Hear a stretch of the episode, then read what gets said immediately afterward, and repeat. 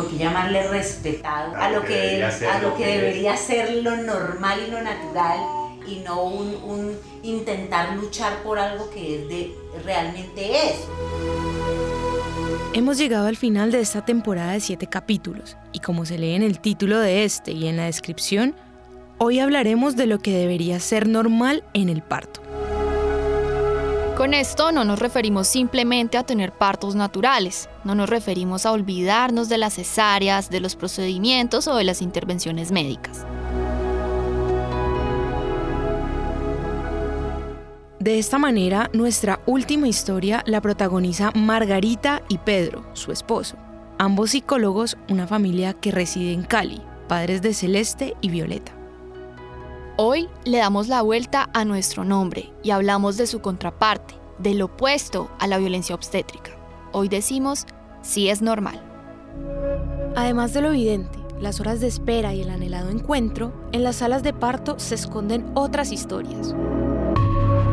Y entonces la, ginecóloga fue muy grosera, me dijo unas palabras demasiado fuertes que no las olvido, las tengo en mi memoria. Y... Entonces no hay un acompañamiento, yo estuve toda la noche sola y yo lloraba, él lloraba. No fue posible que los dejaran entrar a ninguno de los dos, a mí eso me dio mucho dolor. Todos estos relatos tienen algo en común, son violencia obstétrica. Son violencia obstétrica.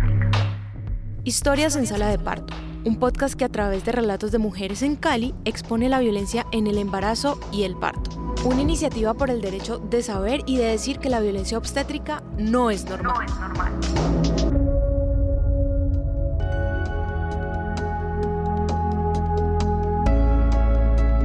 Nos gustaría empezar hablando más sobre quiénes son nuestros invitados en este capítulo.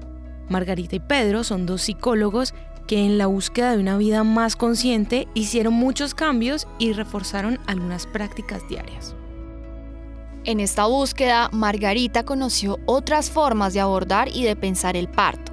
Eso fue hace siete años en un evento gestado por mujeres que superaba las concepciones convencionales del abordaje de lo femenino. En Carpa Roja, que era el evento, conoció a Paola Méndez, nuestra invitada del primer capítulo y asimismo conoció esa bella labor de traer vidas desde la intimidad del hogar.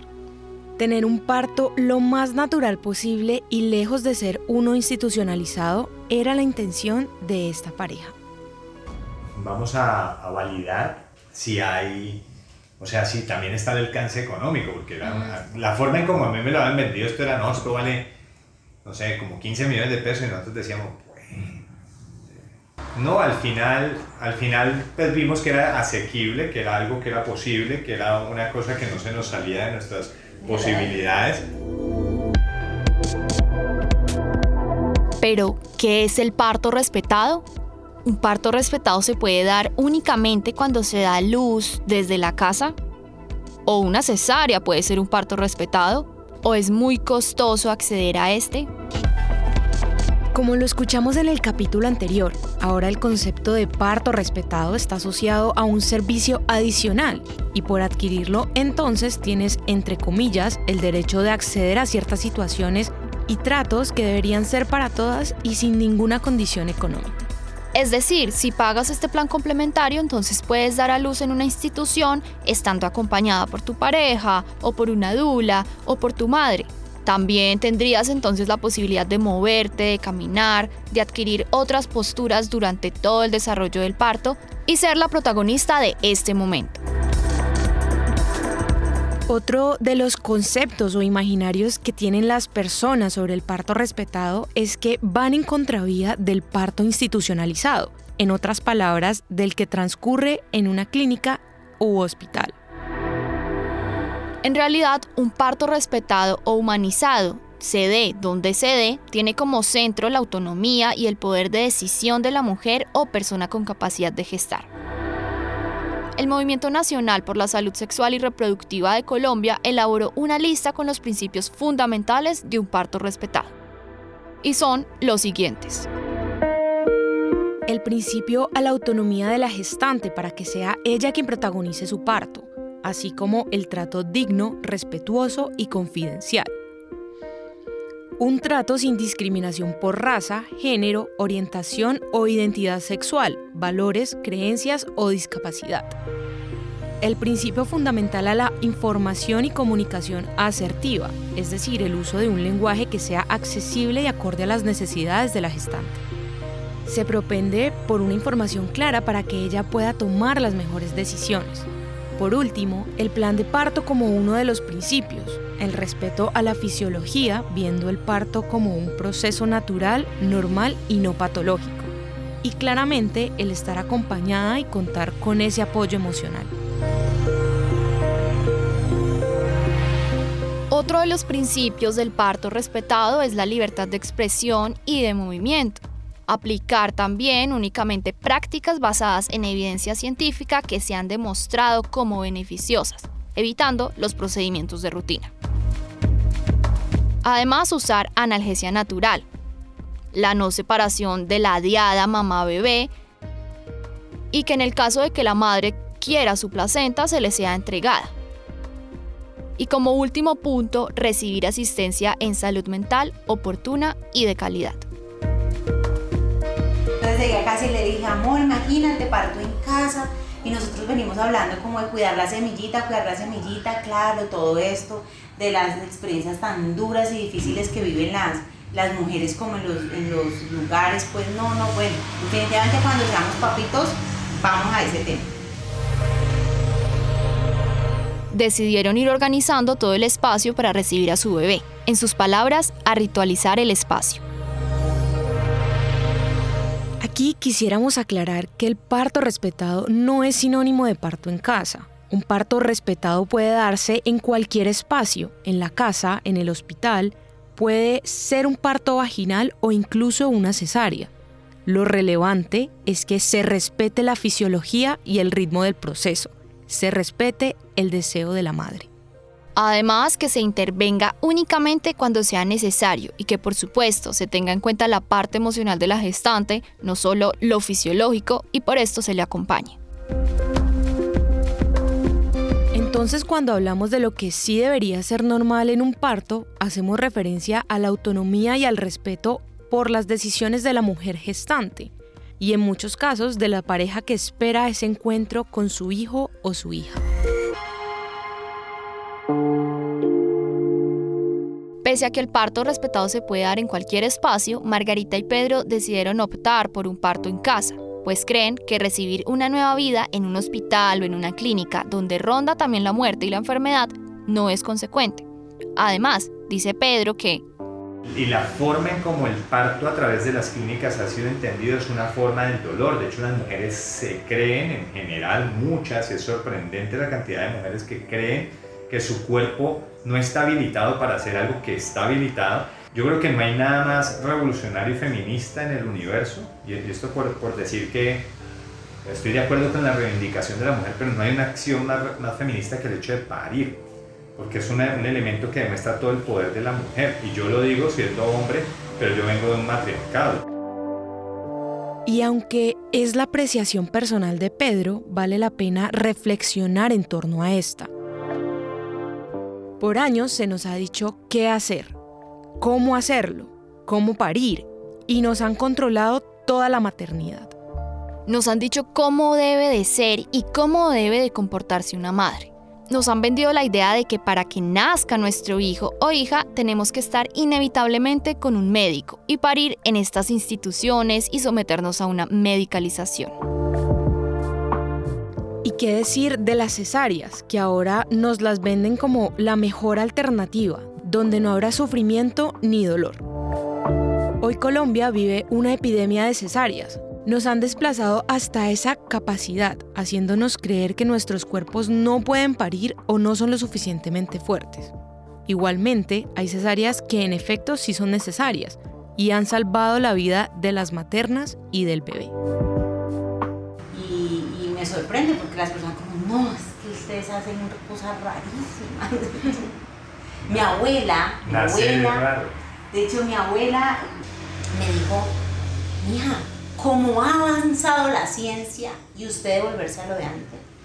Me sorprende que lo que sea más natural y más orgánico y más como es, y ahí viene la idea esto de, de por qué llamarle respetado a lo que, a lo que, a lo que debería ser lo normal y lo natural.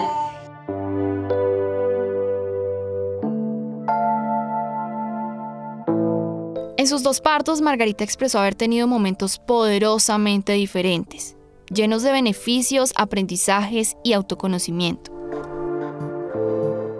Vivir su primer parto natural y en casa acompañada por su esposo, respetando los tiempos, procesos y necesidades de su cuerpo, le permitió conectarse con este y vivir ese viaje astral con el que algunas suelen describir el parto.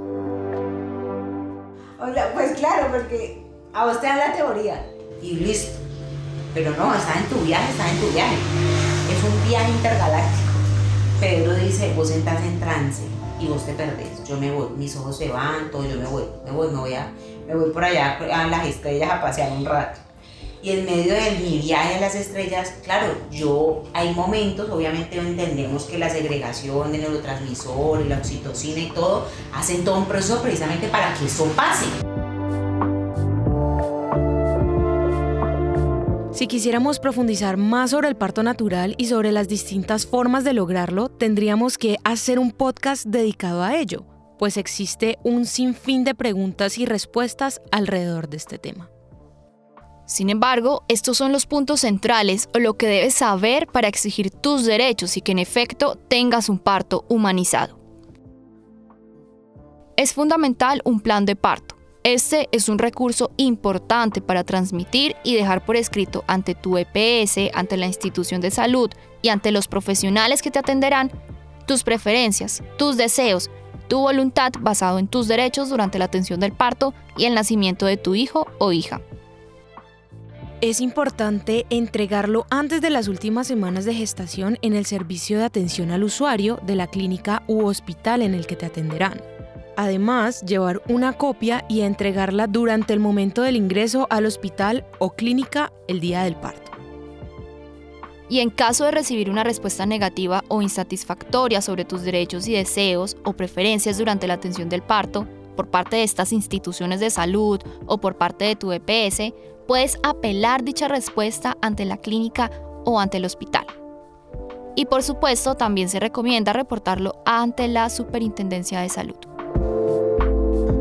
En la página web del Movimiento Nacional por la Salud Sexual y Reproductiva, en la sección de mochila de herramientas puedes encontrar varios documentos para que los puedas presentar ante las instituciones y así puedan respetar tus preferencias.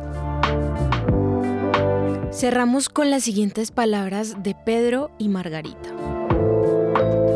No creemos que es que así tiene que ser para todo el mundo. De hecho, lamentamos que todo el mundo no tenga esa opción. Pero tampoco creemos que todo el mundo debe asumirla. O sea, no creemos que el que no la toma está mal. La creencia del, del temor hollywoodense es más fuerte, hazlo en la clínica, o sea, por, por tu salud, por la salud de tu bebé. Tampoco te obligues. Si no estás conectado al asunto, es, es un tema. Porque, porque, claro, te dejas llevar por el temor y puedes entrar en pleno en, ataque de pánico en la mitad del asunto y, se te, y, puede llegar a pasar cosas muy, muy graves si no tenés esa calma, esa entereza, además esa, digamos como esa, esa idea de, y aquí se entraría el respeto, pero más bien respetar a mi idea de que yo lo puedo hacer y, y, empoderarme y sí, como estar muy, muy afina a, a, lo que yo siento y percibo, pero si yo no lo siento y percibo, sino que me lo coloco como moda, yo no me imagino, Dios mío, claro, eso se desgarran, les pasa de todo, sufren terrible, pasan demasiadas horas en los sufrimientos, que eso no hay necesidad, o sea, ¿para qué? Para despedirnos, queremos reiterar que la violencia obstétrica no es normal y como lo hemos podido escuchar, tener partos respetados, humanos y pacientes sí es posible y sí es normal. Recuerden que estamos en Instagram como arroba noesnormal.bo. Allí tenemos más contenido que puede ser útil para ustedes. Agradecemos también a nuestro director Ismael Cardoso Rivera, a Moisés Molina, nuestro editor y máster, a Nicolás Puentes, quien nos acompañó en la parte gráfica del podcast, y por supuesto a cada una de las mujeres que prestaron su voz y nos permitieron entrar en sus recuerdos para compartir sus testimonios. Y a las mujeres activistas que buscan mejores espacios para el parto respetado y la maternidad. Historias en Sala de Parto es un podcast que está vinculado al proyecto Transmedia No es Normal, liderado por Natalia Caballero Sánchez y Laura Peralta Giraldo.